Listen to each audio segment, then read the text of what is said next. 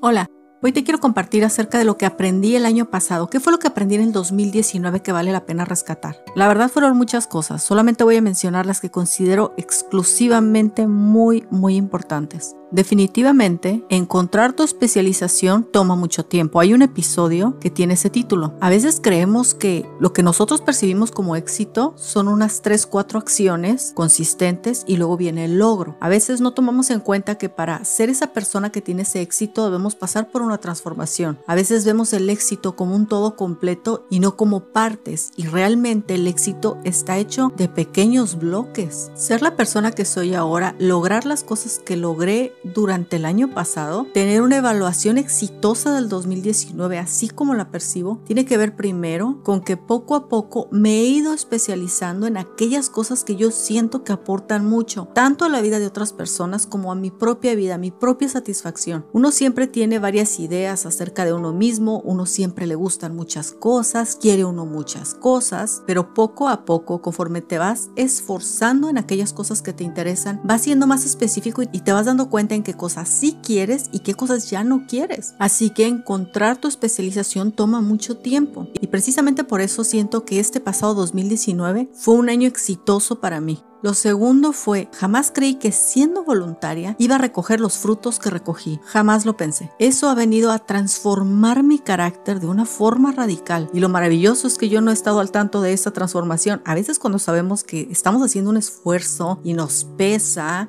o tenemos esta rebeldía de quiero la comodidad, pero quiero el resultado del esfuerzo, esta especie como de conflicto, se vuelve desgastante, se vuelve pesado, de verdad que es una lucha campal, pero en este caso no, simplemente soy voluntaria, a veces quiero, a veces no, lo sigo haciendo y mi carácter ha tenido una transformación que a mí me ha sorprendido demasiado, jamás creí que fuera posible que solo siendo voluntaria se hubieran vencido cosas de mi carácter con las cuales lidié por muchos años. Lo tercero que aprendí es, además de que leer te da confianza, seguridad, conocimiento, fortaleza, independencia de criterio. Desarrollar un hábito como esos toma un esfuerzo, toma tiempo, hay que defenderlo todos los días. Hay ciertos hábitos que cuestan más trabajo que otros. Leer es un hábito que vale mucho la pena, por supuesto que dependiendo del tipo de metas que tengas, pero como es imprescindible que estés quieto, que estés relajado, que estés prestando atención, cuesta más trabajo. Me brinca la impaciencia, ya quiero terminar, dejo de poner atención entonces no sirvo de nada, tengo que volver a comenzar. Ese tipo de esfuerzos noto que me he vuelto un poco más reservada a la hora de expresar mi opinión y observo más lo que dicen las otras personas. Ya sabes lo que dicen, ¿no? Mientras más aprendo, me voy dando cuenta que menos sé. Otra cosa que aprendí, y esto fue justamente, creo que fue de las últimas cosas que aprendí el año pasado, está en el episodio creo que 137, hay cosas que es mejor no saber porque tal vez no puedes lidiar con las consecuencias.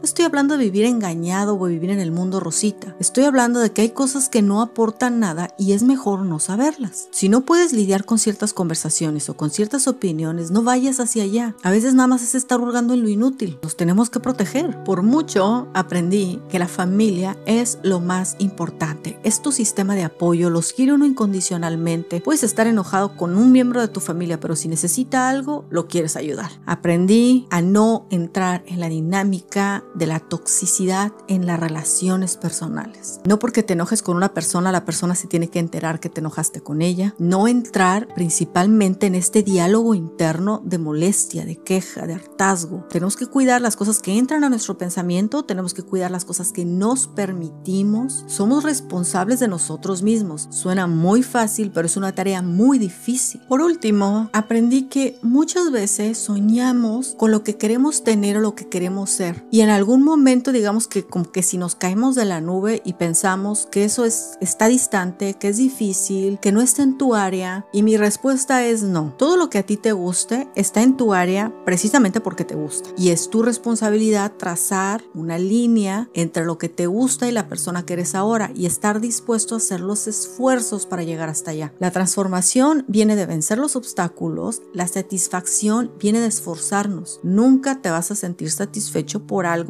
por lo que no hayas hecho el esfuerzo. Hay muchas cosas que nos gustan, pero las cosas que nos gustan más son las que ahí donde termina esta línea, donde nos viene natural hacer algo que nos gusta, sigue la línea de esforzarnos por perfeccionar eso. Todo lo que nos suceda es importante, todo lo que pensamos es importante y por tanto tenemos que escoger los pensamientos, poner atención en la vida que queremos llevar y en la vida que estamos llevando. Tu vida es importante, tu propósito es importante, el impacto que vas a generar en todas las personas es importante. El 2019 fue un año importante para mí porque seguí luchando por las cosas que quiero. Unas las alcancé, otras no, no importa. Lo importante es que seguí perseverando. Cuando sentí que las cosas no tenían sentido, cuando me sentí que ya había llegado a un callejón sin salida, seguí avanzando y detrás de donde parecía que no había una puerta, había una puerta. Recuerda, no importa lo que veas ahora, a veces cuando parece que nada está sucediendo, algo está sucediendo. No sabemos a dónde nos va a llevar la vida, pero seguramente vamos a tener oportunidades grandiosas de demostrar a aquellas personas que en realidad somos, esa pequeña joya que eres en tu corazón.